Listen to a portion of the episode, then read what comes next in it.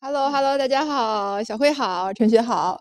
崔崔是我们这个优势星球的创始人，也是 Mom Self 的创始人，所以呢，他又关注女性成长，又关注职业成长，这个都是我们听友非常息息相关的两个话题。尤其到了年底，我在看完这本书之后，就特别想要推荐给大家，要做一新一年的计划，就一定要看这本书。想要去提升啊，改变自己，尤其因为看了这本书，让我对于优势这个词有了新的理解。呃，我就很想邀请翠翠来我们节目，跟搞钱女孩一起分享。哎，我们怎么利用好自己的优势，搞钱、搞事业？我们也是来之前做了功课，然后读完了以后，我觉得这本书首先特别实用。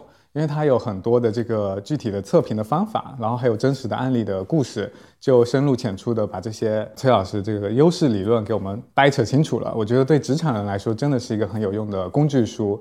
对，那我们今天就围绕书里的一些核心概念跟大家梳理一下，包括崔老师的故事。哇，你们做得好，真的是有道理的。嗯，就是好细致哦，然后前期工作做的好足哦。是，向你们学习。接到了一些宣发任务。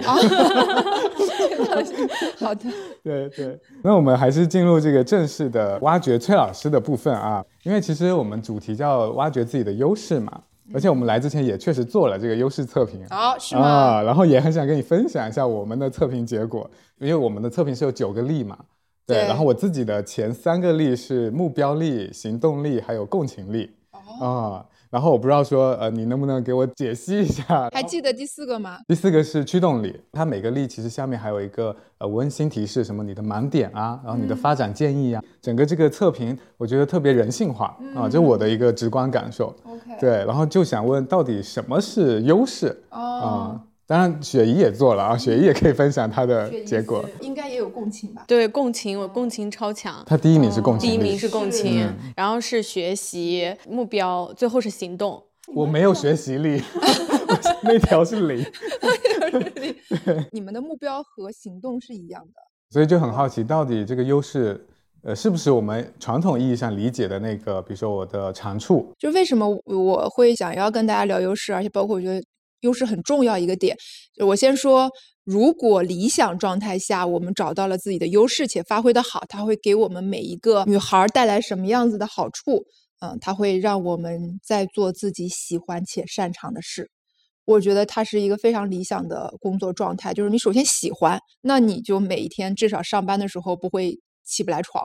就是喜欢是很重要的，特别是对年轻人来讲，就是我喜欢这件事儿，那我就愿意去。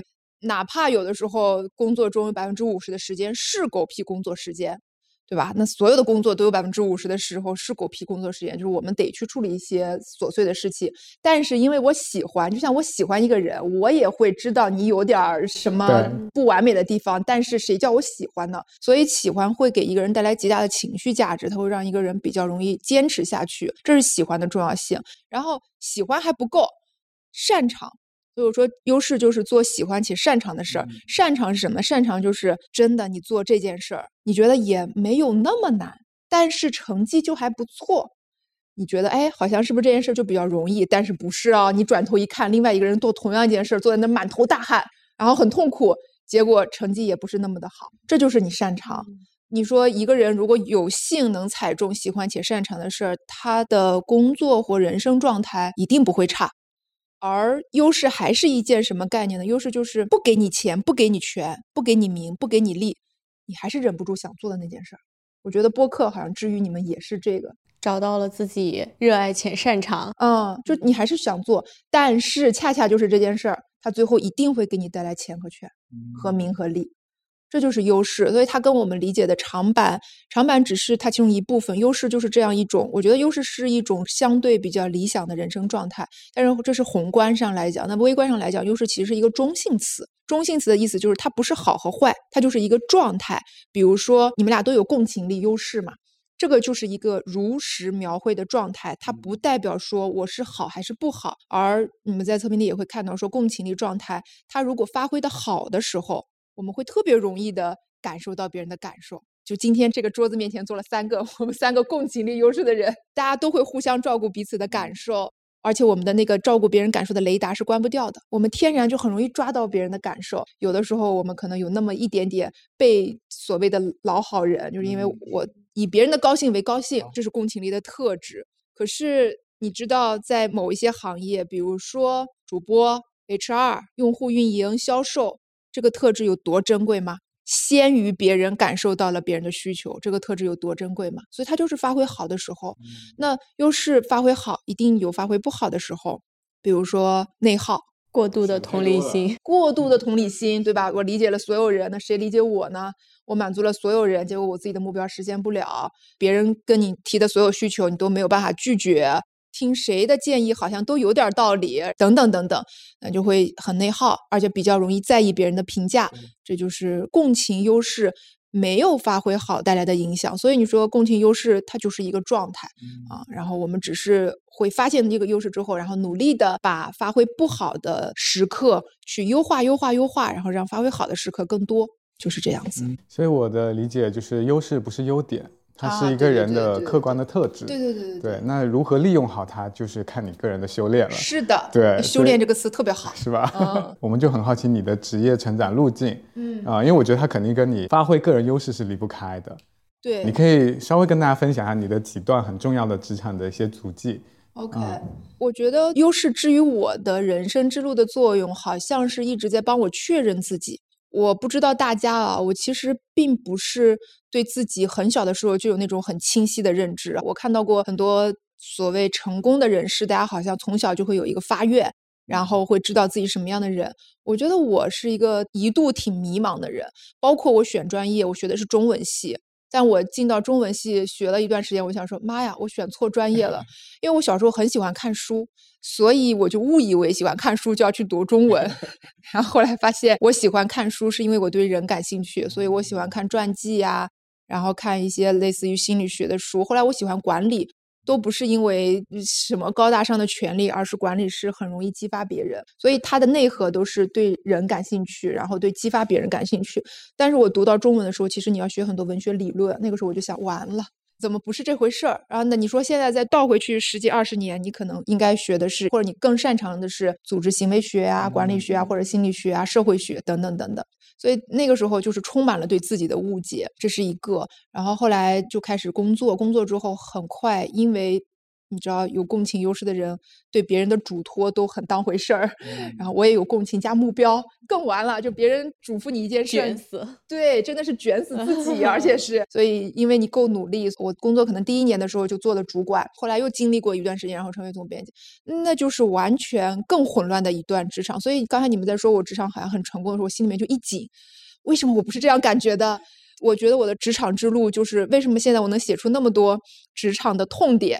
是因为我觉得职场很痛啊，所以我做主管之后也会遇到要管理比我年长的老员工。你遇到了今天我们所有选题里面可以看到的，就是员工推不动，员工当着老板的面答应你，转头就不理你，然后员工会质疑你，当众质疑你，然后你就处在原地。因为那时候你才二十三，二十三岁，对对对对，所以我一度就觉得。我是不是不适合管理？我一度甚至觉得我可能都不适合职场，就是会对自己产生巨大的怀疑。而且像共情优势这种性格，其实就是大人嘴里面讲的比较内向的小孩嘛。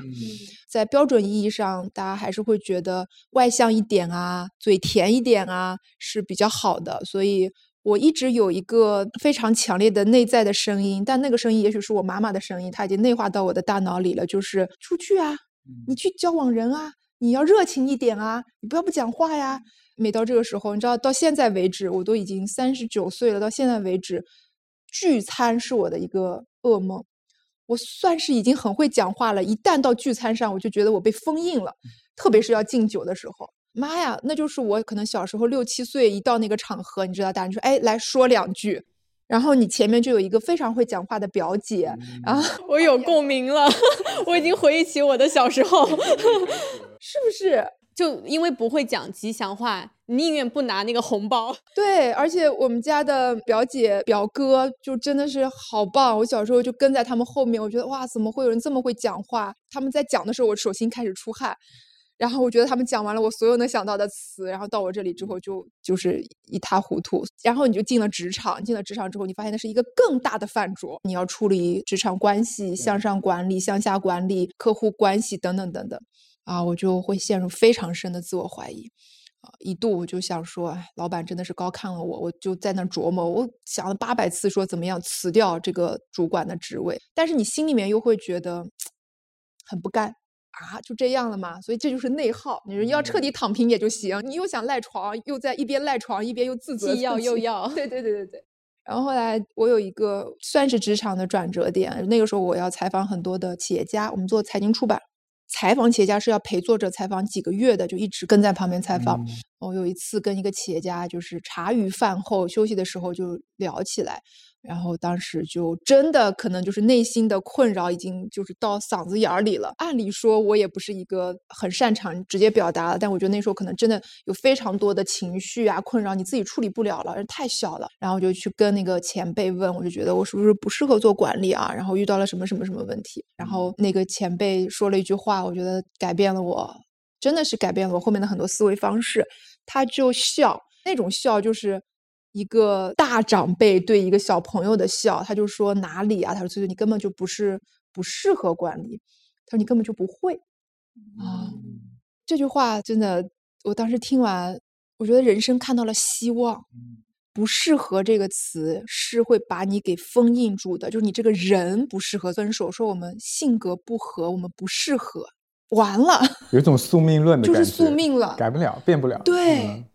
不会，哇，那我们就是考试考了十八年啊，学嘛，学嘛，嗯，所以嗯，后来慢慢慢的心态就改变了。以前真的刚工作那一两年，特别是刚做主管的一两年，我觉得到了周天晚上，你就觉得第二天要上班了，就是那种心情。啊，所以我特别理解现在很多年轻人说上班如上坟。嗯，我说是的啊，真的非常非常理解。你要通勤一两个小时到了办公室，然后你要花八九个小时坐在那里做一件你没有那么擅长且喜欢的事情，很痛苦，真的是求而不得，逃而不得，不知道去哪里。我后来那个心态对我的影响很大，我想说不会好。来让我看看今天还会遇到什么题，嗯，我又去解它，然后慢慢你又会发现说，好像你遇到的题也没有什么标准答案了。那么大家基本上都是个草台班子，然后大家都不会，那么大家就尽你所能喽。然后我印象还有一次非常深，就我跟我当时的主管去谈客户，你知道，在我们刚入职场没几年的时候，我们觉得自己的领导或者老板。都是标准答案一样的存在，嗯，就是不可被动摇。然后我们就一起去谈客户，也是饭桌上推杯换盏了半天，然后对方拒绝了我们，我们俩就出来站在路边打车，我印象特别深。然后就抬头看他，我就看到他额头在冒汗，嗯，大太阳底下额头在冒汗，哇！我那个时候就抬头看着他，我就一阵心疼。虽然他经常批评我，但我一阵心疼。那个时候也明白一个道理，就是。原来老板也搞不定所有，然后我们其实都是跌跌撞撞。就老板不是老师，他根本不是出题的那个人，就他也在背出题，只是他比我们多一些经验，所以有很多时候他也不知道该干嘛，他也不知道该怎么干。哇，我觉得那一刻我又学习的心又多了一份，就是我突然意识到，说我跟你不是所谓权力上什么的上下级关系，然后我们俩就是伙伴啊。我觉得那个心态转变对我影响太大了。所谓伙伴的意思就是。我会求助你，我也会帮助你。我们只是在用不同的方式去实现共同的目标。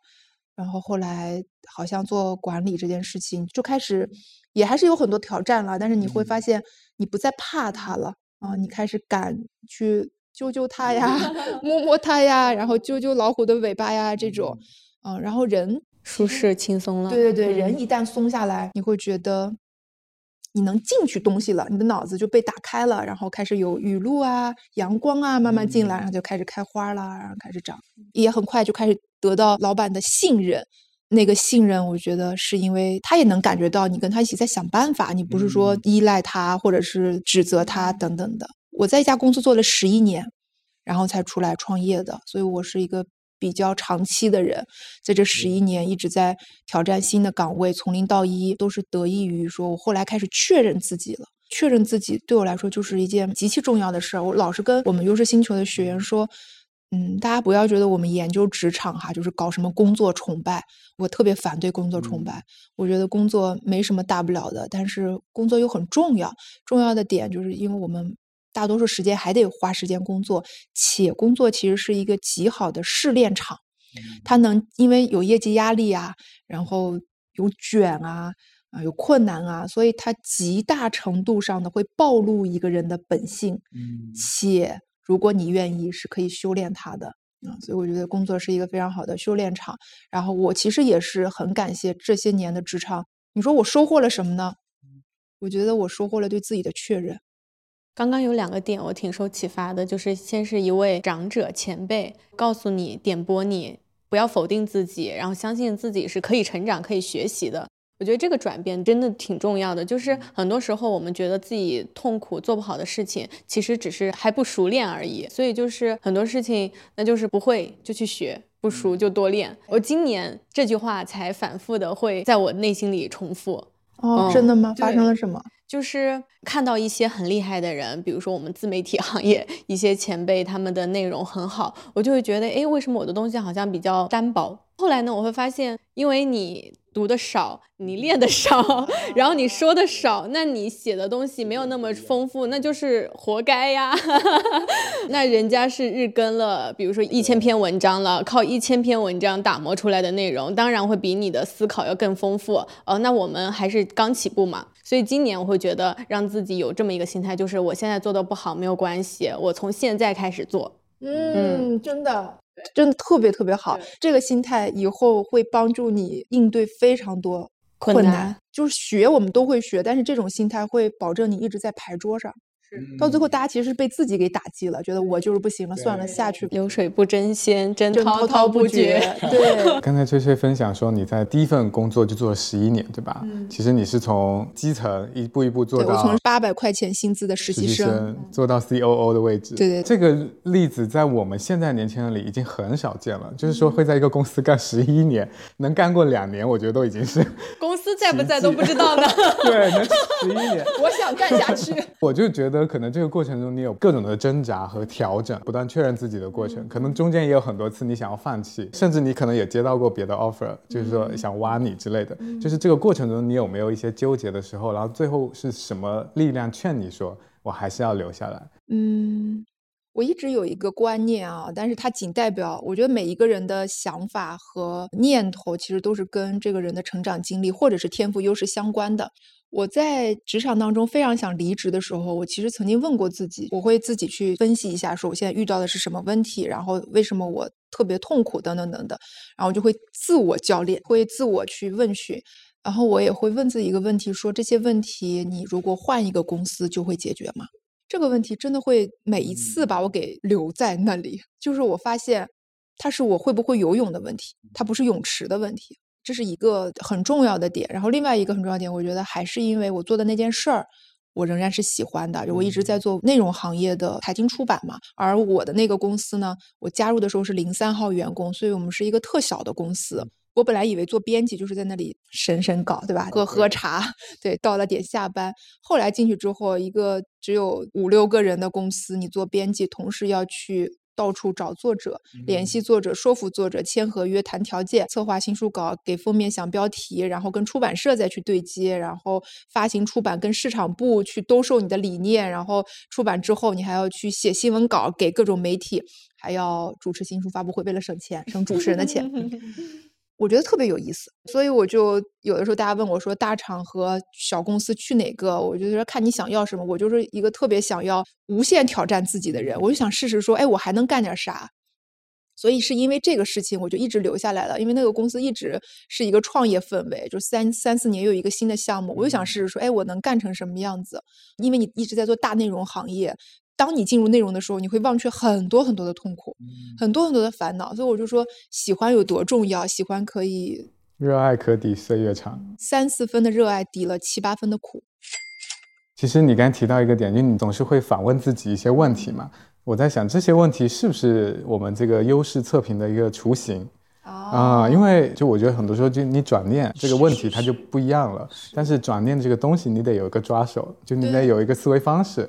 很多时候你是没有这个东西的，所以如果说当有人告诉你你可以这样去想，你可以这样去问自己，哎，有这个工具的话，其实是可以帮助到大家。哦，是的，啊而我觉得你这个觉察特别好，我我之前没有联想到，但你刚刚突然启发了我说，你看当年有一句话叫做“你不是不适合，你是不会”。对。我们其实现在做了那么多服务产品和课程，包括优势这个核心理念，就是在不断的告诉一个人说，你不是不适合，你是还不知道自己，不确认自己，你还是不会一些核心技能，源远流长到了今天。还有包括我有一段时间在做打工人的时候，职业经理人的时候，我也遇到了一些职业瓶颈。就是我最后一段职场经历，我就发现我好像没有那么适合那件事儿，就我的满足时刻越来越少。然后我那个时候就自己写优势觉察日记啊，每天在那儿拿个小笔在那儿记，说，哎，我今天发生了什么事情，我特别满足。我今天在做什么事情的时候，我非常的焦虑，然后一分钟都不想做。我记了好多个月。我才渐渐有点弄明白自己，否则就是一个大面上就是不喜欢、不开心，而且我不知道我为什么不喜欢、不开心，我不知道我为什么焦虑，就这个混沌的状态让我很又很 焦虑。所以优势觉察日记到今天为止，我们在产品里还在用。因为我们知道现在市面上有很多测评啊，特别是 HR 入职前可能会让你做一个心理测评或者职业测评，但是我们知道所有的测评它是有统计学的这个方法的，可能你选的数据、你用的分析方法都是有一些局限性。那咱们优势测评具体不一样的地方在哪里？就是首先，它的学术性来讲，我们也是跟一个心理学机构合作，用积极心理学做基底去做的这样一个测评。然后这些年有四十万人做过，然后我们也在过程中不断的矫正。最近刚发了一版新的，这是其一。然后其二呢，我其实觉得所有的测评大家都可以去尝试。测评本身没有好坏，因为我想说一些比较流行的测评，基本上都是经过了不断的打磨优化。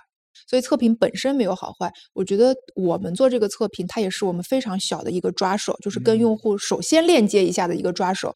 但对我来讲，或对我们团队来讲，最重要那个点就是它到最后会给你带来哪些改变。因为我们其实做了那么多测评，说实话，做完测评之后看到报告，觉得哇，对，好准，下一秒。就没有下一秒了，这件事情跟你就没有关系了。然后我们接下来一个饭局又会遇到新的朋友，哎，又做一个测评，哇，对，好准。那 太真实了。它跟我们做教育是两个逻辑，教育是从底往前推。比如说，我们有一个产品是帮大家去求职，我们一直会陪跑到你拿到 offer。那我们开发这个产品的时候会倒推，说一个人拿到 offer 前面他会经历多少动作，可能会经历三十八个动作。那我们就会把服务拆成这三十八个动作，我们带学员会把这三十八个动作全部经历一遍。真的有督学会天天督学你做，你今天有没有做到？你不投简历你是不可能做到，你不投到一定数量的简历你也不可能做到。然后你就发现又从正面就倒退回来。比如说我们有一个核心竞争能力的课，其中有一个可能是团队管理吧。那一个成熟的职场人，他从职场业务做得比较好，然后成为了管理者，要做好管理。他要经历多少个标准的能力和动作？这个得先拆出来，然后再往前倒推。所以优势测评在这个过程中是一个什么作用呢？这些标准的动作是所有管理者都要修的基本功。嗯嗯，比如说向上管理能力啊，然后嗯做决策的能力啊等等的这些基本功。那么不同优势的人是有这些基本功中比较要去。修炼的那个部分，比如说我们练武功，可能都要先扎马步，先调呼吸。在这之上，每一个人有每一个人出手不同的那个拳法或者是刀法。那可能共情力比较擅长的，就是用提问式去做向上沟通；那分析力比较强的，就是我先做一个好的模型，然后报表去做向上沟通，就不一样。所以优势测评，它是一个前期帮助用户先知道我是谁。如果你在优势型学习的过程中，你会相对比较容易找到自己不同的学习方法，有重点，有重点。否则，所有的课都是一样的。那你学 A 和我学 A，我们俩如果都一样的话，那它真的适合我们吗？不一定。所以，其实你的建议是我们也可以多个测评结合来看，比如说 MBTI。对呀，当然，当然，然后加上咱们的优势测评。当然，当然，当然。所以你的 MBTI 是什么？你猜？我猜你是 I 人啊，这么明显吗？很明显。我今天今天打招呼的时候，我就感觉就感觉都快要弹出去了，是吧？见到生人就要跑。对，是可以结合的，因为有一些属于 I 人，I 人一般都是共情比较强嘛，它是有共通的。那么我们在职场发展的过程中，是要有我们的定制化解决方案。它就像是我们去健身，不是先要做一个体能测试嘛？你不能说我们所有人去了都从减脂开始，有些人是不适合做减脂的。那其实优势测评想实现的那个功能和作用，就是我先从你的体指数先知道，然后再帮你配置适合你的学习方案，然后在职场中再一步一步往前走。我自己是一个特别爱追各种测评的人，嗯我之前在职业迷茫的时候，东西方的测试我都做过。比我可以如举例子，就比如说东方的 八字、八字命理职业，测试吗？西方是盖洛普、MBTI 我都有测过，然后当时我就觉得刚刚崔崔又打动我一个点是，就是你知道你的结论之后，然后呢的下一步，那个时候测盖洛普其实跟我的优势结论大概是类似的，我就很想知道我拿到了结果，然后呢？我就很没有打通这一步，以及这个行动是，就像我们说的，知道很多大道理，但是做很难。真的是从知道到做到嘛？所以我们这几年花的最大的那一部分时间和精力，就是在做到那一块，然后用不同的服务，什么训练营啊，然后一对一的陪跑啊。刚刚做管理者的人或者做到中高级，他就会选择我们的陪跑服务，就真的有一个教练贴身跟着他，可能跟半年。然后这个过程中遇到他遇到的任何职场问题，他是需要有人跟他商讨，且这个人的背后是有一个教研团队在支持的。我们经常会有教研的会，教研的会就是所有的教练拿着自己在学员身上呃的案例，然后拿回来交流探讨，然后再把我们的优势理论再反向去迭代，这样子。我想起书里有一个个人优势使用说明，我觉得那几个问题都蛮经典的，可以请崔老师稍微说一下。你刚刚说的那些工具太多了，就在我们训练营就是大几十个，它的核心理念就是你每天都得去做，就你每天都得做一点儿。个人使用说明书可能是最浅层次的，比如说你效率最高的是什么时候，最擅长的沟通方式是什么样子的，你期待的合作方式是什么样子的，等等等等，它是一个向内了解的过程。也是因为这个个人使用说明书，因为它跟优势结合嘛，然后我就发现最近我们公司很多人的飞书的头像后面就直接挂一个某某某的个人使用说明书，我的也有，我也写了一个翠翠的个人使用说明书，因为新同事越来越多，我们并不互相了解。呃，如果说我先点进去看到一个同事，他的优势第一的是交往力，那么我可能会跟他先热络的聊几句，再直接进事情啊，因为他对感受是非常敏感的。但如果那个人的前四大优势没有一项是跟关系有关的，他就是分析啊、行动，然后你还在那儿跟他哈拉，他就会觉得你这个人效率特 低，就你到底要干嘛？你你逻辑清不清楚啊？所以你的沟通效率就会变很高。看到还有同事在那儿写了一个细节说，如果我跟你对话的时候我在打字。那说明我在记录，不是不尊重你。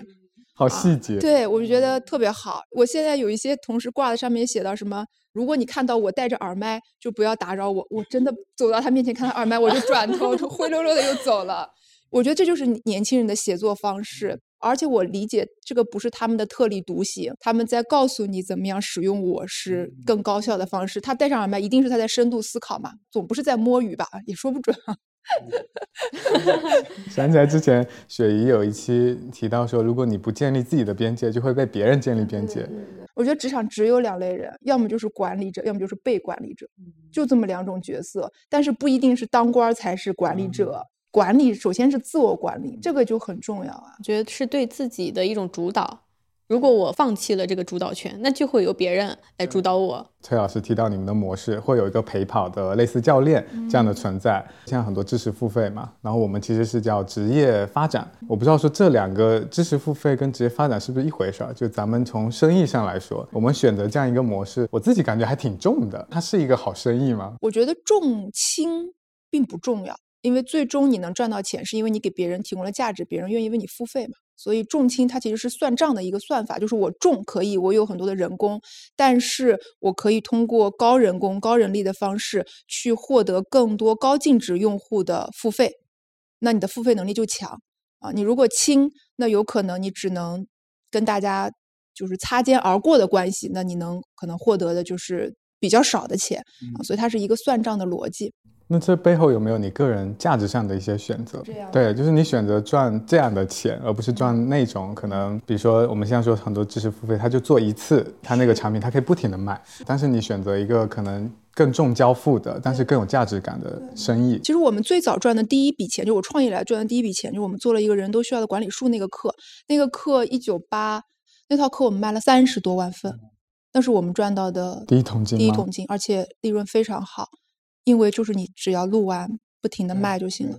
那为什么不继续这样的模式？它不符合我的价值观，所以我觉得我觉得赚钱非常重要，就是我们要想明白，我做一个公司，最后你是要能给员工发到大家想要的生活水平的工资，然后你能持续的有净利润。我觉得特别是在这个时代，特别特别重要。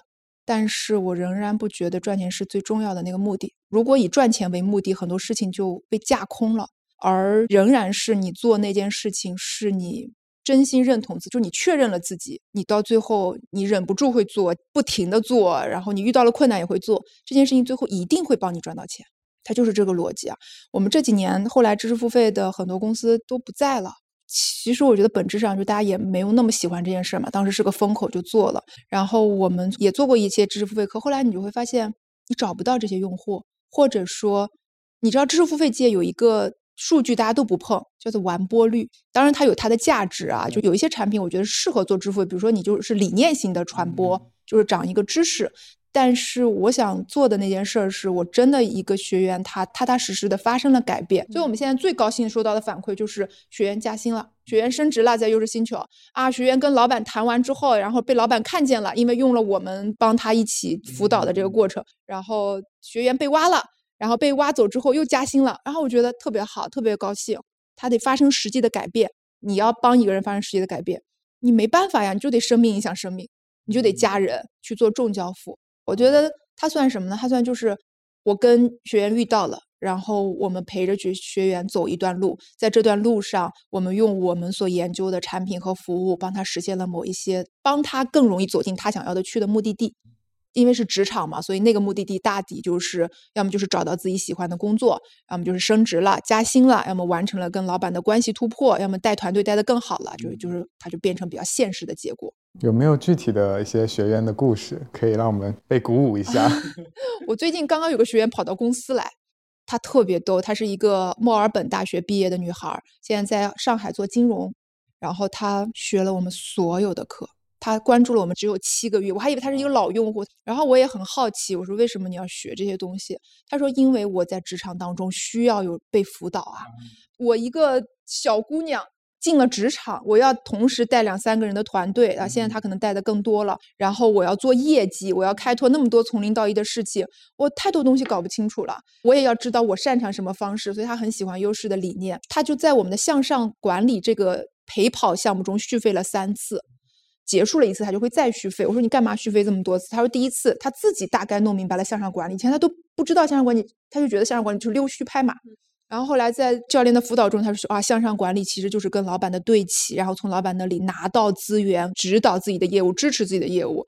他说第一次大概自己弄明白了，第二次我要再学的透一点，去转述给我的团队。他说：“我要教我的团队来怎么样管理我，我们会更好的去融合啊。所以我觉得他其实是经过自己的思考，然后他没有什么关系优势，他又做金融，他就觉得说，那我一定要到处去结交人脉，所以他就硬加微信，在各种论坛上加了很多大佬的微信，关系就是过年的时候说啊，大家过年了，什么什么老师过年好，让对方说谢谢谢谢，就这样一个关系，然后也聊不到，然后他就会很焦虑，会自我非常的怀疑，然后他就研究优势。”啊，他发现说我没有关系优势，这事我就做不来。他说，真的有人擅长那种关系维护的话，就是加了微信，第三天、第四天、第五天，你就说人家去吃饭了，怎么我还在那拜年？那优势有一个非常好的理念，就是他不会说，你看别人都做到了，你怎么没做到？那个时候改变不会发生。我觉得改变首先在自我接纳。优势就是让你不断看你手里那碗饭，别盯着说，哎呀，老天赏他一口饭。我们说得了吧，老天赏每个人一口饭，你先看看你那口饭怎么吃。他说我有什么？我有学习优势。我们在课里面会讲说，学习优势最大的一个优势发挥武器叫做分享枪，因为学习优势的人很喜欢吸收，你就是学习优势发挥的特别好的人。学习优势就是不断的吸收，好奇，从人那里学，从知识那里学，然后每天不吸入点新东西，觉得人生都干涸了。但是呢，我们最好的学习方式其实是输出，输出会倒逼输入。他就想说，好，我知道，就学到了分享枪，他就做了一个非常好的演讲主题，然后在一次论坛上。他就去讲了那一次之后，他第一次被主动加了十几次。他最近一次联系我，也给我发了很长一段信息。他说：“你知道吗？就是那一次论坛上，我被加了，然后其中一个人挖我去做现在他职位的再加一。我觉得他做的非常非常好，就是他就是充分的把自己的潜能和优势发挥的好。就这种，我就特别高兴。然后前一天我还有一个也是好多年前的学员，突然间给我发了一段录像。”就是他在一个什么企业经营者大会上被颁奖。他现在是一个玩具工厂的老板，嗯，他最早最早是一个全职主妇，其实很年轻的，也是八零靠近九零吧，然后是潮汕那边的女孩，所以就结婚比较早，然后生了两个小孩。以前是记者学媒体的，然后有一天她老公回去告诉她说公司破产了，家里的厂破产了，那是她第一次知道跟她老公厂有关系的事儿。后来她就自己接了那个公司。到今天为止，过程中他全款买了宝马，会给我发一次信息。然后上次就是他领了一个企业经营奖，然后会给我发一个信息。他说：“对对，当时我就给你写过邮件，说你们的这些产品会改变我人生三十年。”他说：“你那个时候还说我太夸张了，标题党。”他说：“你看现在是第几第几年，我是现在这样的状态。”我们常常是讲理念嘛，说女性要独立自主，女孩要做大女主等等等等。你讲多了这种理念，其实你很无力的。因为在现实生活当中，没有钱，没有物质基础，你的独立是被架空的。我们就是有很多的年轻的女孩们，都不是在三四线，可能都是二线城市、二三线城市，不是在什么农村，他们的手机会被老老公拿走的。因为她太沉迷于在我们这个训练营里面带班啊、学习啊，然后老公就会觉得你全职在家，你还不好好做家务、带孩子、带孩子。那我一直都是有一个一以贯之的观点，就是女性一定要有自己的事业，哪怕那个事业不是多么宏大的事业，但是你得有，你就觉得自己特别有底气的那个部分，你得有自己的一些收入。嗯，所以我就觉得后来为什么想要做这种更重的东西，就是说白了，就是帮一个女生，我真正的拿到结果。你就有独立的底气了。这里我还想问，从一个内容创作者，然后到创业，嗯，然后那我们也是从呃原本是做内容做课，然后到现在选择这么重的一种陪伴式的。你觉得这两个阶段，从职场来说，从你的身份转变，你都在发挥你的哪些优势？这也是一个很好的问题，好像就真的是在同一个优势上一直的延展。我现在最多的工作其实是内容输出嘛，就是像今天咱们这样，或者是。做做产品服务或者写书啊，录短视频，他一直在用我的共情和驱动，就这两个优势啊。目标我觉得也哎都用了，学习其实也用了，我就每天在那看书，然后对对对，他就把这个优势组合用。你看共情就是我们真的很容易理解到用户的痛点，所以用户常常在我们短视频下面说你是不是在我办公室按了监控？共情的人就是。哎，特别容易痛苦。对，它有个放大器在里面。对对对对对，放大器特别，就别人觉得说啊没什么，然后你就啊好痛苦。我觉得创作者就是把自己内心不断痛苦、让你辗转反侧的东西拿出来讲，才是最会打动别人的。这个就是在用共情，然后驱动就是我比较擅长讲的内容，其实就是故事、情绪、价值观。我曾经试图去讲，我在做投资，就是那是我最后一段职业，不是很迷茫，就是那个时候在这写优势缺乏日记。投资我们去开会啊，然后做数值的时候是要讲数据分析逻辑。嗯，我每一次述职之前，我觉得我完了，痛苦死了，真的是痛苦死了。而且我我讲的过程中，我觉得我是一个机器人。所以大家你们一定要相信，当你做到了一件你天生擅长气球的事，你的身体是有感觉的。你会觉得爽，然后那个你就会觉得什么时候结束？开始就是为了结束，所以大家千万要相信你的直觉。我那个时候就是觉得就不行，做不了。然后现在的表达方式也是一直在用我的优势，然后目标优势就是一个非常好的老实人的优势。因为有的时候做内容，我们会要大量忍受数据不好的时候，数据好的时候真的就是灵光一现，就是百分之五的时间数据好，百。然后，因为你会有更高的追求嘛，然后百分之九十五的时间就要忍受野心和能力不匹配，能力还暂时达不到野心的水平，你要去忍受消化。然后我觉得这个时候就是目标力上限，说好再来，稿子再改一遍，事情再做一遍，要去达到它。对，就这些就结合在一起，我觉得还是一直算是踩在优势点上。然后你刚刚这个问题会让我想到。我好像做管理也是在用这几个优势。我们的其他几个合伙人都是分析力比较强的，引领力比较强的。哎，我好像是有意的做了这样一个互补。然后他们就是那种说一不二拍板，我就是基本上在那和稀泥，老好人啊。你的需求是什么？你的需求是什么啊？然后我们来找的第三选择。然后他们就是就引领力比较强，分析力比较强。他们他们建规则，然后建完规则之后。可能我去跟一个员工聊了聊，又把那个规则打破了，然后他们就觉得就不要再掺和了。但是呢，在需要员工被激励的时候，我还比较容易发挥我的作用。大家就会觉得说，哎，好像跟翠翠聊一下。然后我我的简姨经常说，她有一个员工会最近状态不太好，说，哎，翠翠你要不要帮我聊一下？然后聊完之后，他说，哎，他觉得最近又行了。我大概就在做这件事，我也没有很花特别多的时间去建规则啊什么，那也不是我特别擅长的。这我也是想问一个冲突的点啊，因为感受到之前包括看你的内容嘛，和我们接触下来，我觉得崔崔就是一个内心非常敏感、温柔、细腻的人。那这种人呢，适合我们说的在幕后或者是安心的创作。但是你现在又要走到台前，比如说要做 IP，你又要当老板，又要管理团队，那这个对你来说会有冲突吗？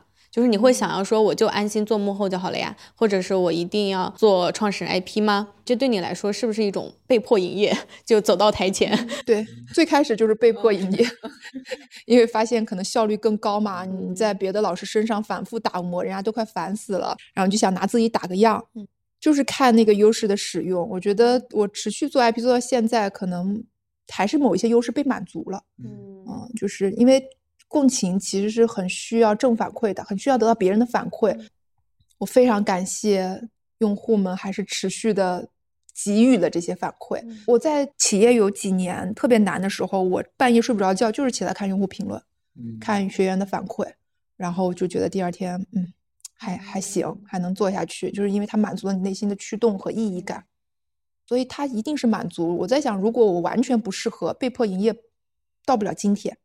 被迫营业这个词儿，阶段性想行，不会太长久。上次有一个听友就问我们，我们好像找到了自己擅长且热爱做的事情，嗯，但是我说，其实这个背后，比如说每天抠稿子，然后反复的听这段音频，就是每天都要做，你就会发现烦都烦死了。对，对，所以那你觉得为什么你又继续做了呢？就为了那百分之五的热爱，对吧？对，就是真的是中了邪一样。你遇见一个有趣的灵魂，然后认识到一个哎你很喜欢的人。然后你能跟他聊天，就这个当下是你享受的，对，嗯，然后回去就是漫长的痛苦，对，这一这两小时结束之后，你会发现，哦，我每天我要去反复的听和改和看稿子，就很痛苦，但是为了那百分之五，会觉得是值得。我们会有，比如说小红书或者节目下面评论说，因为听了搞钱女孩就做了什么事情，那是最开心的事情，就是他不光光听了，他真的就做了，是我最快乐的，是吧？是的，共情目标驱动。就这三个 优势在发挥这个作用，就是你还能坚持坚持。对对对，这一点上我也是这样子的。我们是每周四拍摄日，然后每周三晚上定稿。这三年来每周都这样，除了我新冠停了一个周都没有停过。然后周三晚上就是极痛苦的，我总是到周三晚上就觉得，周三早上就不想起床，因为你改很多稿，而且你有可能改不出来，明天就要拍，你就是改到十二点，十二点我还坐在那里盯着那两个字在那里搞搞搞搞搞，特别痛苦。但是你周四拍完了，然后下一个星期剪出来了，有一条爆了，或者是有一条可能数据不好，但是你看到那个成果，你觉得你说出了你想说的话，嗯，你又行了，嗯。嗯，就是百分之五，你你说的一点都没错，一点都没错，陈旭，百分之五的热爱抵御了百分之九十五的狗屁工作，所以很多用户说，哎，我是不是找到优势就行了呀？啊，我觉得这最大的误解，热爱是痛苦的，朋友们。你不热爱，你还随随便便能放弃。嗯，你不热爱，你还觉得说啊，就是因为我不喜欢，所以我才做不好。我觉得承认热爱是一件极其羞耻且要有勇气的事情。我今天承认了我热爱，你们承认了自己热爱做内容，还做不好，内心就过不去这一关，对吧？我自己想说，我承认我做的那内容，还经常有做出来这种数据的，你就自己过不去这一关。然后你承认了你的，你知道了这是你热爱的，你就会发现。它就是有一种中邪式的反应，是你觉得哦好累，这段低谷不想做了，然后你开始看一个电影，看着看着你会想说，嗯，可以做一个选题，就是这样的，可怕，对啊，发现热爱才是痛苦的开始，敢于说出热爱。其实你很像对世界做了一个宣告，就是我就认定这个东西了。很多会自我介绍说我喜欢做什么，我的兴趣爱好是什么。对。但兴趣爱好跟热爱是两个层级。对。对，那热爱是更高级的，就是你要付出长期的行动去把它做出来。我觉得大概率上，你的热爱你真的做对了，然后你一定会赚到钱的。因为生意的本质就是别人愿意为了你的价值付费嘛。什么时候是我们的价值？就是我们喜欢又擅长，那价值就出来了。我我这里想问，就是因为在座我们三个算是找到了自己喜欢且擅长这份热爱的事情，很多人他就会觉得，哦，你们找到了，并且你们取得了一些成绩，所以你们说，哎，我们可以选择喜欢且擅长的事情去做。很多人就会觉得，是我不想吗？对，会不会找到自己的优势，做自己喜欢且擅长的事情？这个口号就太理想主义了。那我就想问，真的能吗？一定可以找到吗？对我就会反问说：先不管能不能，你就先告诉我你想不想。嗯嗯，因为这个问题我常常被问到，我就会问说：你先别管能不能，你就先告诉我你想不想。不想咱就不聊，想一定可以，一定有办法。它需要时间。你如果想，但是现在还没有，那就是不会，是吧？那至少在中国有跟优势星球相同的机构好多家，大家去选嘛。就是去学嘛，去研究嘛。然后前几天有一个女孩，然后浙传毕业的，她问我说，她想做导演，未来的梦想想做导演，但是她又没有钱出国留学，她就觉得导演才是她喜欢且擅长的事情，且热爱的事情吧。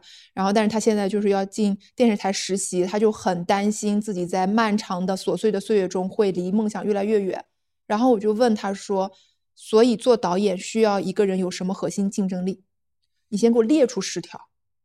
也没有列出来嘛，然后那我说第二个问题就是在这十条里面，你用你的优势相对比较能这十条中做出什么样子的你的风格的导演，也没有列出来。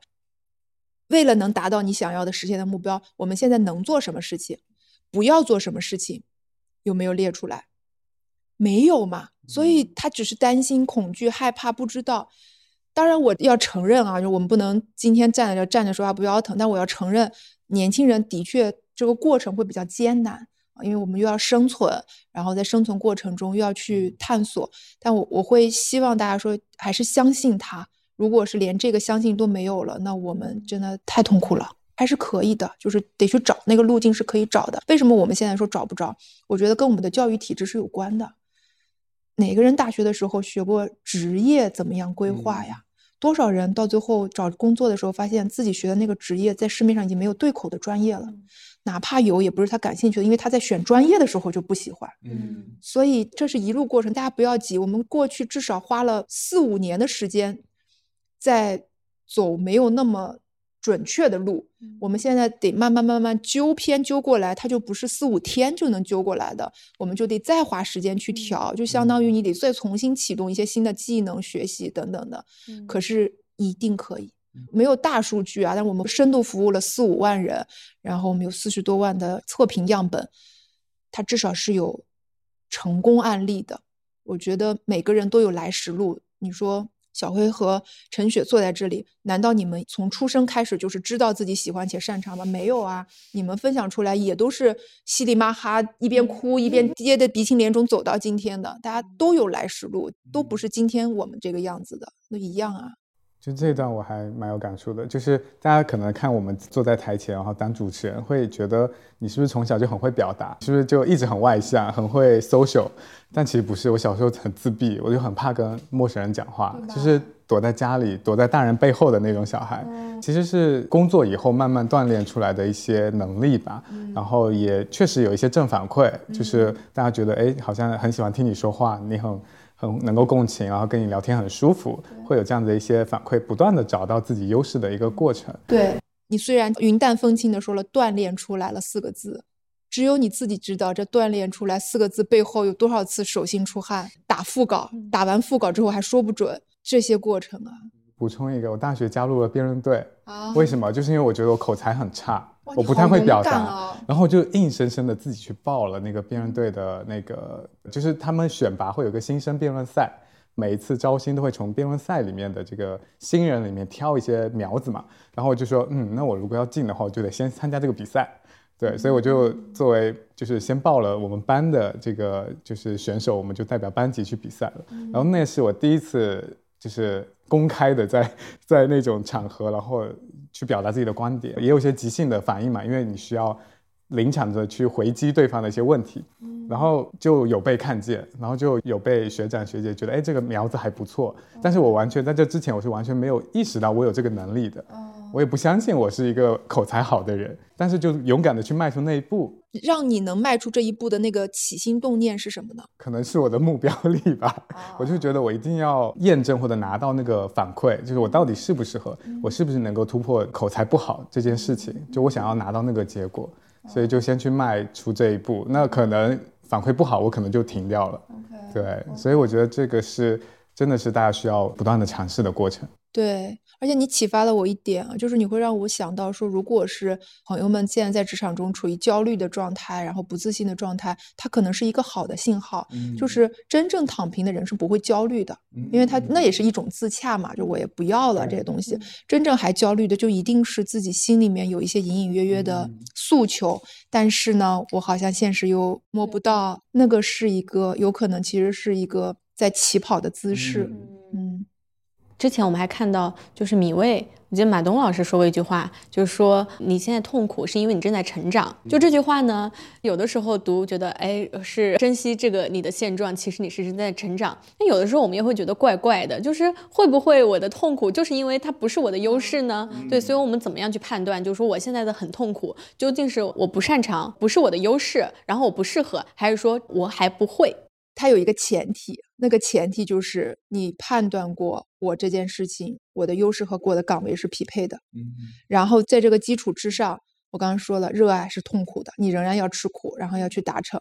但是的确有一些苦是不必要吃的。我们就是说有一些无效的痛苦，那个无效痛苦的判断标准就是你也很努力，你不是不努力，可是为什么有些人真的就是轻而易举能做成？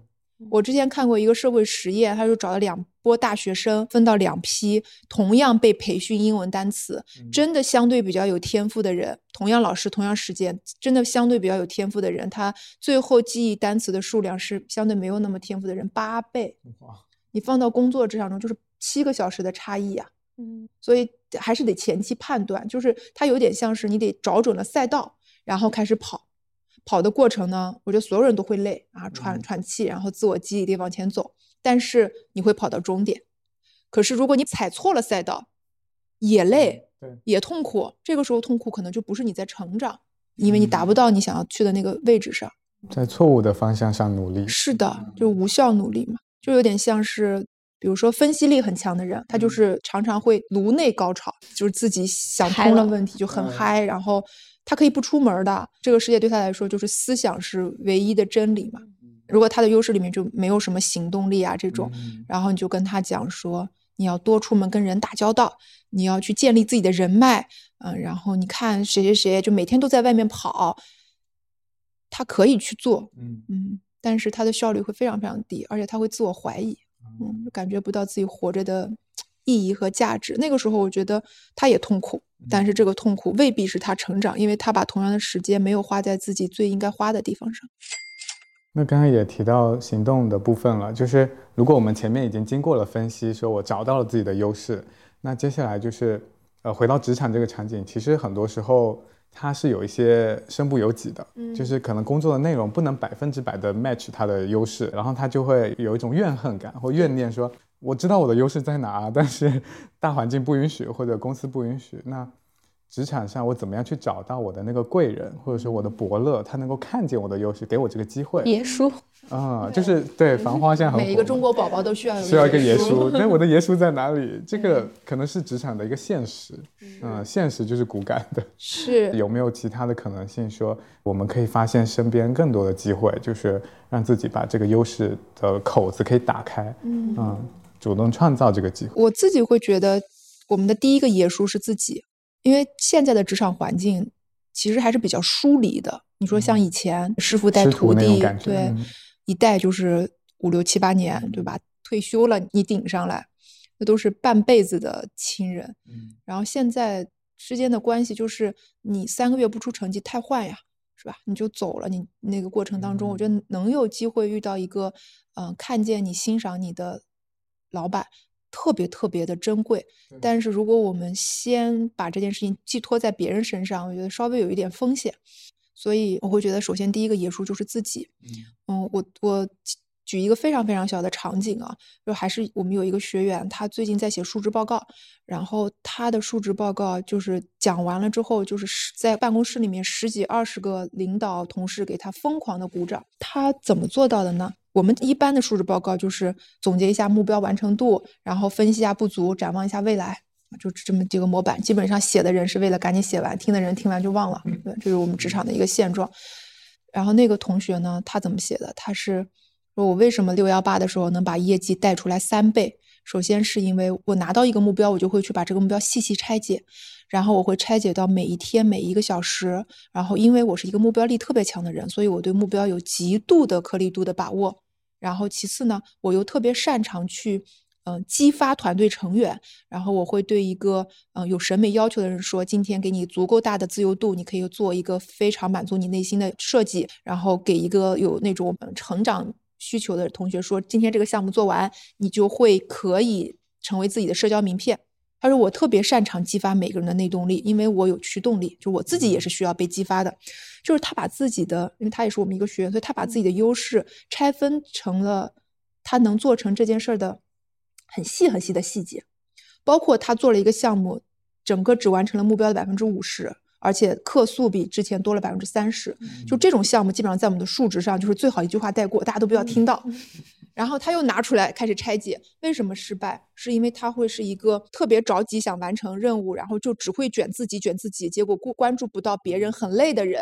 其实驱动加目标就是这种人格嘛，就是大家都来疯狂的来，他根本不在意别人已经累得不行了。所以他的组员后来就离职的比较多，然后他就把这件事情拿出来分析，然后就是说我意识到说，其实我是需要一个搭档的，这个搭档是比较容易看到别人啊，怎么怎么样，就是所有人疯狂给他鼓掌。我后来理解说，为什么给他他们在为一个知道自己为什么成功、知道自己为什么失败、知道自己如何保持成功、知道自己如何规避的成熟的职场人鼓掌。这个述职报告一出来，我觉得所有人都会看见他，然后大家也知道怎么使用它。我觉得他在给他的老板们上了一课。对吧？老板们都未必有这种视角，把一个员工分析的那么清楚，所以我就说你就是你自己的业数啊。我觉得现在的很多的管理者其实也都是业务做的比较好，因为业务业绩压力都太大了，你让他细细的在一个员工身上花很多很多时间精力，有的时候也是心有余而力不足嘛。所以我觉得职场人真的是首先把自己给照顾好，然后把自己给拆解清楚。我们有一个观念，就是在公司你可以举手说我不擅长做这件事儿。嗯，在我们公司是可以举手说的，但是你必须有下半句，就是我擅长用什么方式做，对吧？因为职场毕竟是你要实现目标的，你不能跑过来说我这个不行那个不行。对，你可以不用这个方式，没关系的，因为条条大道通罗马，而且我也没有那么了解你，所以我比如说我跟你说你要三天之内必须给我做一个详细的数据报告，那你可能会跟我说，那我其实更擅长的方式不是扒竞品，而是我去做访谈。嗯，OK 呀。但你得告诉我，只要那个能实现目标就可以。所以这句话同时也安抚了很多管理者的恐惧。管理者特别怕我整天传播一些不正确的 职场观念，说大家都来举手说我不擅长。我说没关系，还有后半句。嗯啊，对，那你擅长做什么呢？你擅长用什么方式实现目标呢？不然只有前半句，感觉这个人在挑活啊。对啊，那不行啊。对，然后后半句的话，它就是一个建设的、建设性的意思。对对对，就边摧毁边建设。学会了。那我还想问，就是刚才说职场它可能需要很多配合、很多协作嘛？那很多时候我们对自己的这种优势的确认，它是一个通过别人反馈、通过做事情的过程中的反馈不断确认的。那如果说你得到了一些负反馈，嗯，怎么办？怎么去面对这个事儿？因为我觉得对于很多职场人来说，我们还是要解决问题。你不能说等我三年五年成长了，变成更好的自己，我再来干这个活，因为这个眼下就是要马上出结果的。那我怎么去面对这个当下的负反馈？你是说这件事儿我就是不擅长？对，但是他就落到我头上了，我也没做成，可能对。那我怎么去破这个局？当然，你刚才提到那个例子，说我在述职报告上去去说我需要一个搭档来来配合我，也是一个方法。嗯，但是可能等不到述职报告你就被 fire 了，那怎么办呢？对吧？我马上就要优化它，去找到一个破局的方法。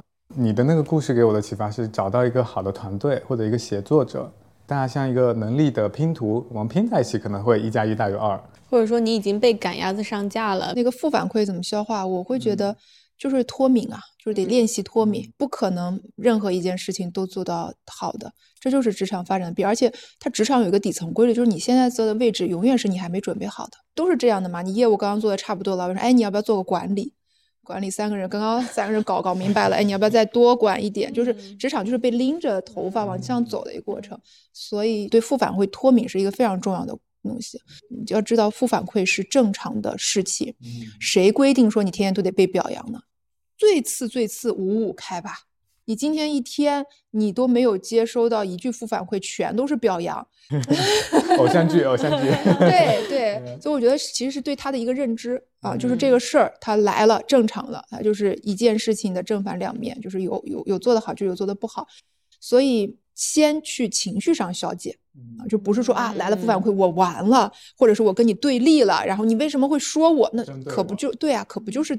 就是会有各种各样的说你，而且有很多他的对你的批评，不见得是说这个事儿是你没做好，是你们对事情看待方式不一样。嗯啊，所以我觉得对批评和负反馈脱敏是我们所有职场人很重要的一步。所以听就听了，然后要把他们分类，就真的是垃圾回收一样，要把它给 分类。有一些可能就是当事人自我的投射，过去就过去了；有一些反反复复出现。那到底是哪一种我们俩的关系模式不对？有一些去分析说，哎，真的有可能是我的一个做事方式，我发挥优势没有发挥的很好，然后会带来那些点。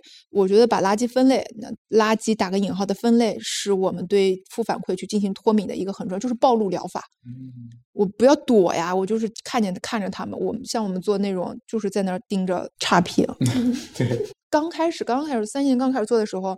就是心里面还是会很嘀咕。现在大的基数评论基数多起来了，那么差评那个量你看到的肯定也相对会多起来。然后就是现在看到就基本上可以保证心无波澜嘛，就是去马上处理。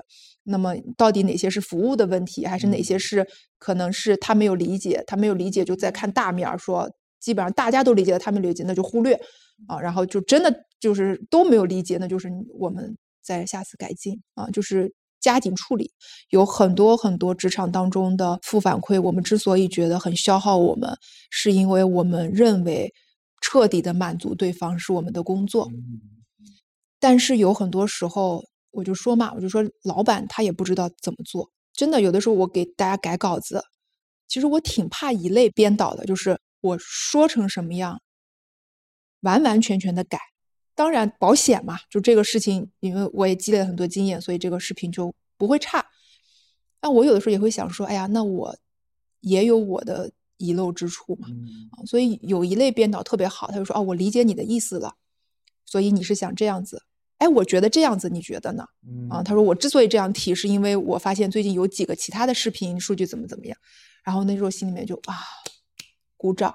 他就会非常清楚的分了一个类，在他心里，就是我的那个负反馈，只是因为我没有办法消化别人没有达到我预期带来的我的情绪。对方不是为了满足我，对方工作绝对不是为了满足一个人。就你像谁的工作只是为了满足自己一个人？就我把我的职业生涯搭在一个人身上，不是对方的工作，任何人工作就是我是为了实现某一个价值。嗯，啊。那么我有我的方式，那你的不可替代性其实都出来了。下一个问题是可能更宏大一些了啊，呃，我也看了你今年的这个年初的跨年的演讲，其实你提到一个很重要的问题，我觉得也很犀利，就是说这个时代努力还有用吗？对，那也是回到我们的这个书的概念，说找到你的优势，那找到的过程它肯定是要努力的，但努力不一定会有结果。对，所以我不知道说努力对于我们这种普通人来说。很多人会觉得我也想变好啊，但是我的努力不一定会有结果啊，甚至我已经努力过了也没有结果。我不知道对于这样子一些想卷卷不动，然后躺又躺不平的年轻人，你会有什么想对他们说的？我我就是这种人啊，年轻人四十五度夹角是吗？陈雪呢？我还好，你相信努力吗？我觉得除了努力，我没有什么可以相信的呀。啊，因为我是一个。从小连刮刮乐都没有中奖过的人，我不相信我的运气，我不相信我的运气。大家现在说啊，努力还有用吗？我觉得那个背后更完整的怀疑是在这个时代，我的努力还能获得同等效能的回报吗？那我觉得它就是一个跟大环境有关的事情嘛。就是我们那一代，我们小时候很小的时候，还是比如说奶奶家还会住大杂院儿。我是经历过小学的时候搬进了楼房，然后经历过家里开始买车。因为再早一些的时候，大家都是挤公交车买车，然后到我毕业自己买房，然后等等等等这样做。所以你知道人为什么会相信？是因为人曾经看见过嘛？就他经历过这个由差变好的时代，然后我们就是相信努力是有用的。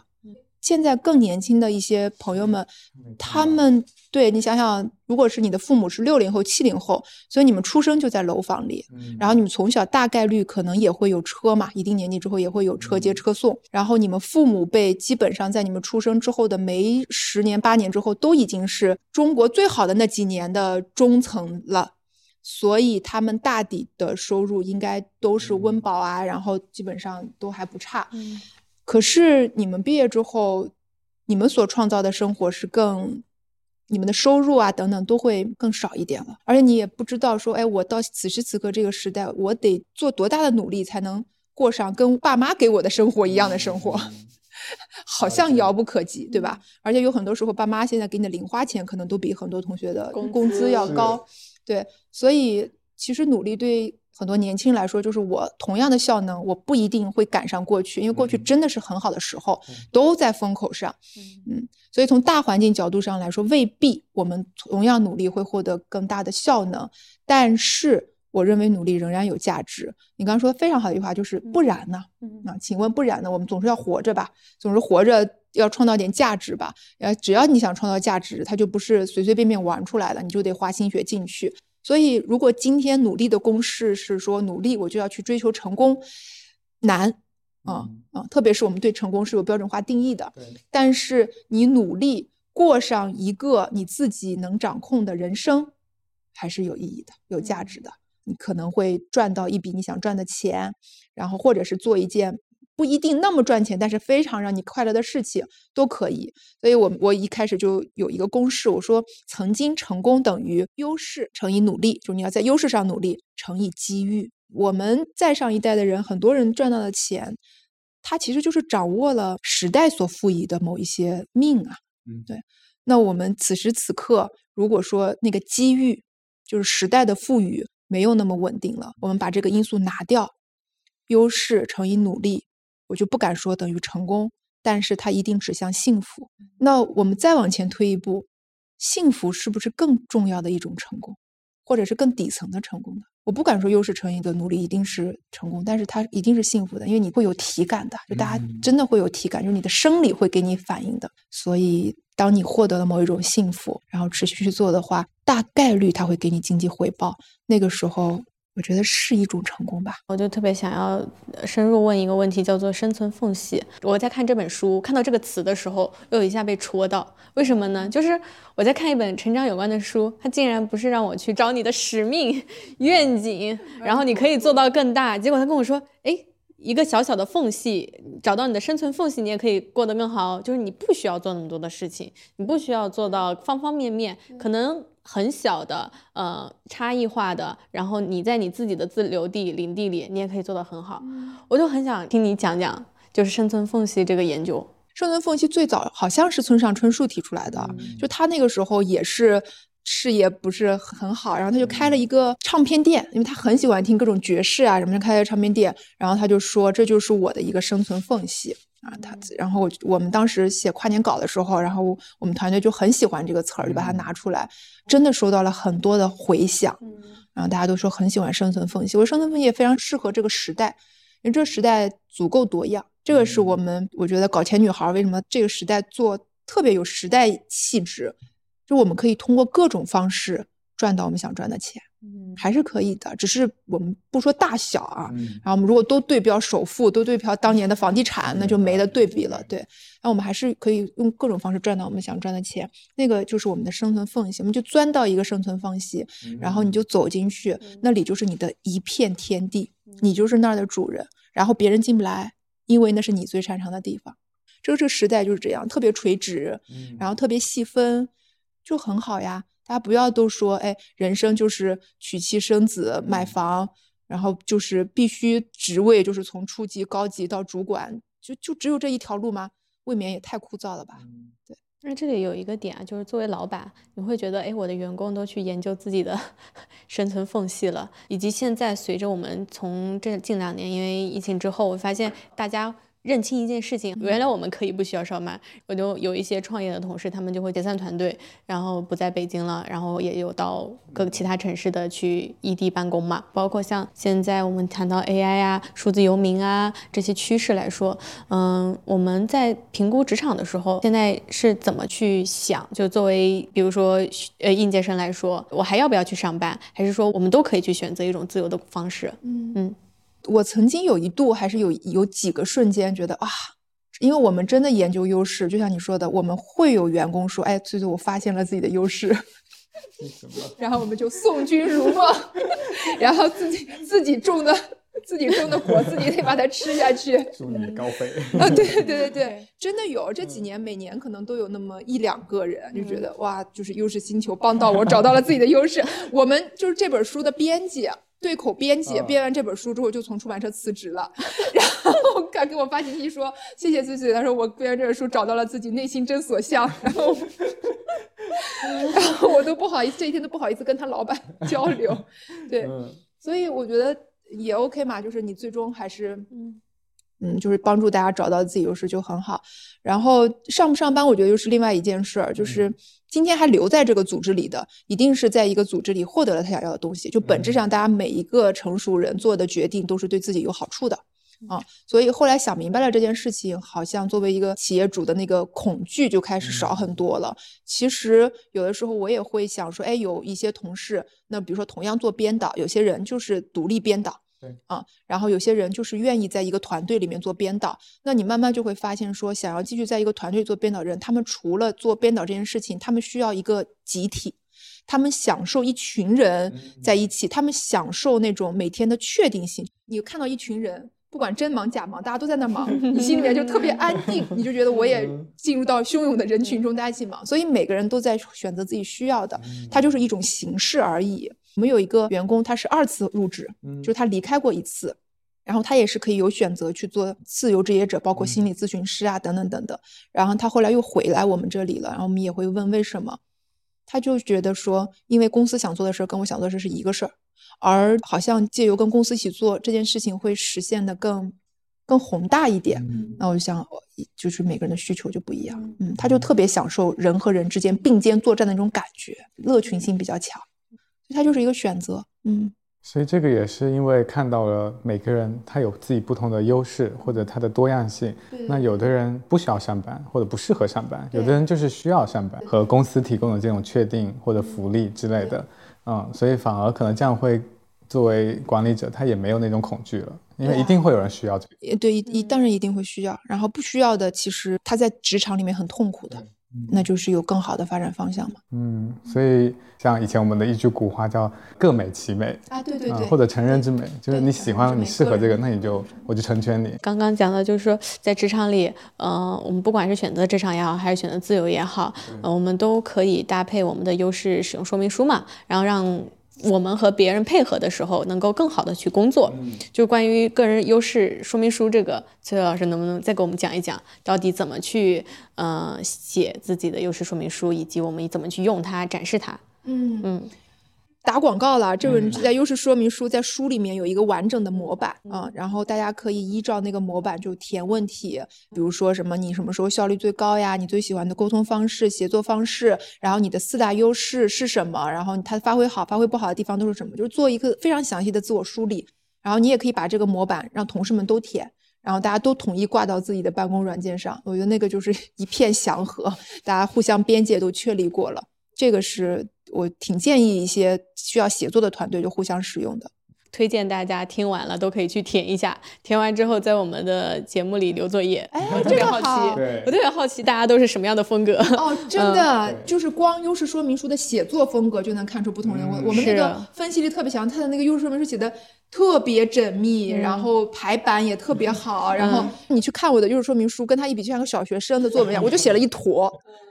就真的太有意思了。很期待我们听友的一些交作业，对，可能有一些图像的脑图，有一些就是一坨。对对对对对。那就是我们还有几个固定的话题啊，就是你听到“搞钱女孩”这个标签的时候，你的想法是什么？我觉得很酷，以及说，哎呀，我上会不会有点显得我很老土？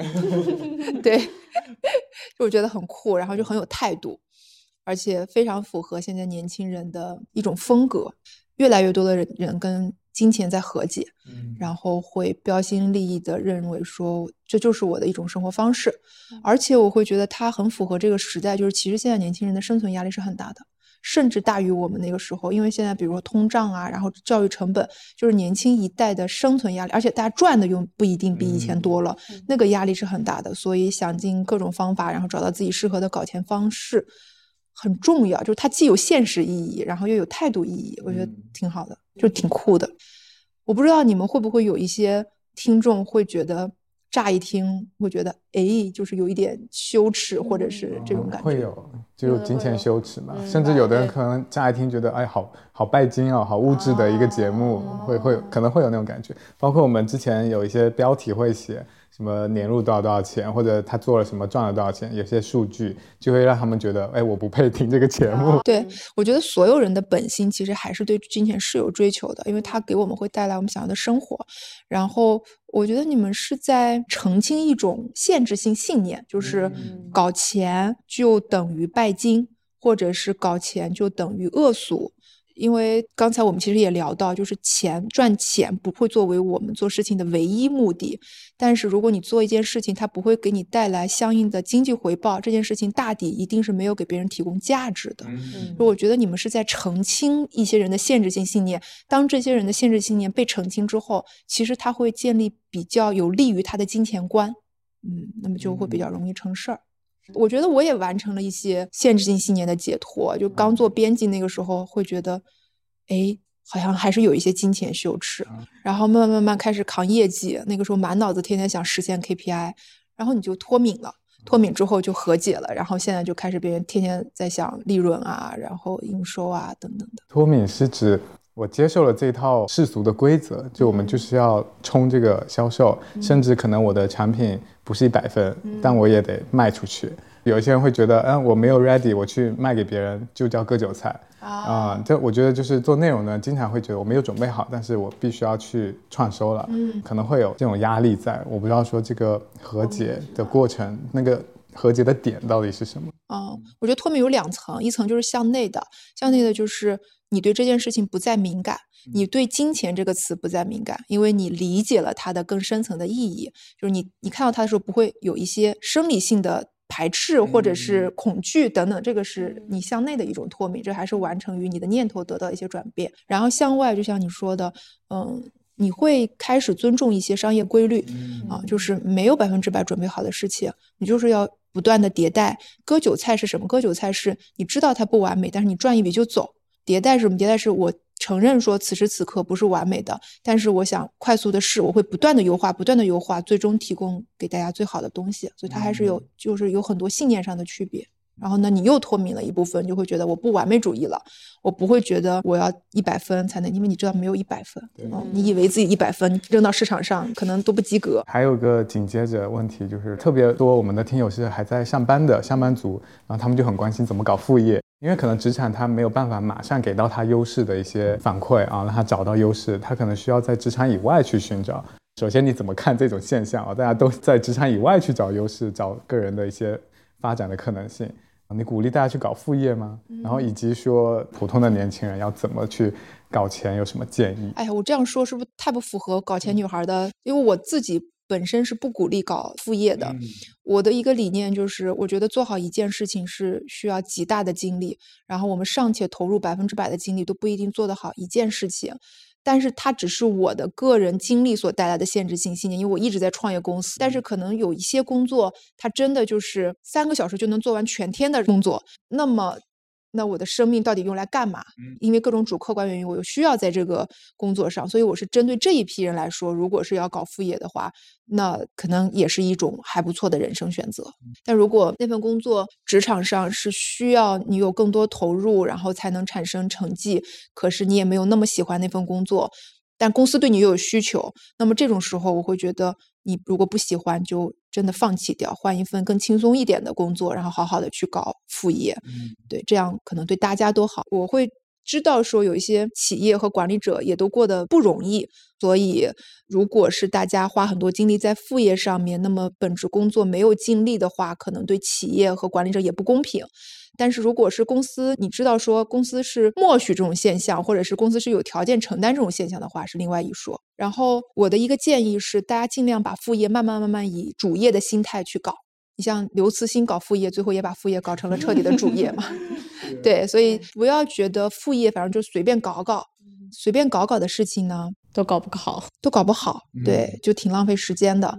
真要搞，就好好搞，以主业的心态去搞。然后该学的技能、该提升的能力就好好去做，然后希望大家的副业有一天都能像大刘一样，最后帮大家拿到一个奖。这个是我今年听过最棒的思路，不是不推荐大家搞副业，而是你搞副业可能比你搞主业还要难。我们总会期盼说，我下班后搞副业，但是你上班都花了那么多时间，也就搞成这样。为什么我下班后就能把副业搞好呢？嗯，如果要搞副业，就好好搞。因为我一直是一个很慢、很笨的人，所以我常常觉得我五年都才理解了一份工作的底层，我十年才慢慢的掌握了一些逻辑和底层规律，所以我就不知道说我每天用一两个小时，它真的是可以做好，那一定说明你在这件事有极大的天赋。那真的就 all in 去做呀，你就已经证明了老天赏你那口饭都已经满出来了，对，这是一种。然后另外一种就是我主业也不喜欢，副业呢就是为我主业做一些情绪价值上的弥补，那么是不是会两边都不好？那也是一种浪费，对，所以就是把副业当主业的心态，真的好好搞，就搞啥都好好搞。真的太好了，我觉得这个是对搞钱女孩最大的电子红牛的激励。对，对我们说自己是电子红牛，大家都不能晚上。迷茫的时候喝一罐。哦，对吗？大家都不能晚上听，越听越兴奋。越兴奋。好多小红书笔记是深夜发的，就是听完了马上开始重拾自己的小红书，然后我决定我要开干嘛干嘛了。还有一些就是说上班听，听完以后不想上班。我觉得那也行，就是大家都痛快。就来一句痛快的啊！就是最怕在那儿左也行右也行，这就是内耗嘛。我其实还有个思路，我会觉得有的时候你的那个副业想做的事情未必不能放到公司体制内去做。我常常问我们的编导呀，然后那些同学们说：“哎，你们到底想做什么？你们想做什么选题方向？要不要出去拍做旅行 vlog？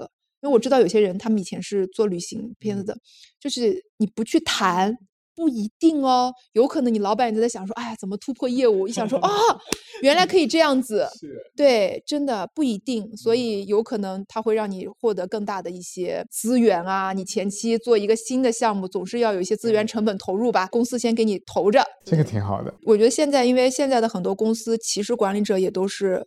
八零后了嘛，然后八零后也是相对比较追求自由的一代，也相对都比较平等，没有是九六零可能五零那么强的规训，就是必须集体主义，所以有很多事情是可以商量的。因为我有很多很多学员，就他们来了之后我说很多的老板那个，然后我都会问说，那老板知道你的这些想法吗？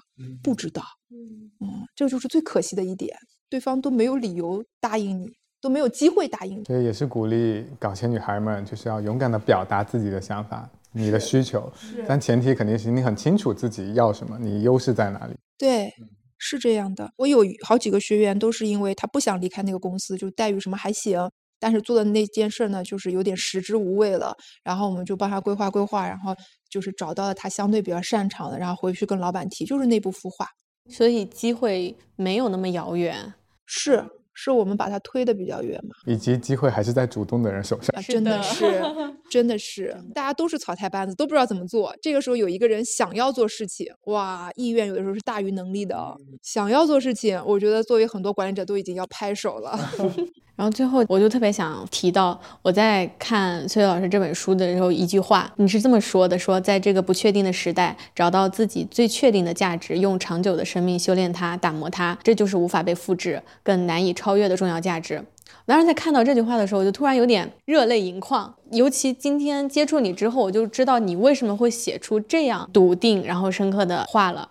因为我觉得有的时候，就包括像我们会被一种思想叫做会担心自己选错了。选择很重要，为什么会这样呢？因为可能我的姥姥姥爷那一辈，他们经历过，比如说退休的一些待遇的问题，然后我父母辈呢又经历过，比如说像下岗潮啊之前的那种故事，嗯，包括我在看《激荡三十年》的时候，我总会觉得好像我们错过什么事情，我的这辈子就完了啊，我可能就错过这个风口了。对我一度是会很在乎这个选择，是因为我们想要抓住那些运和势。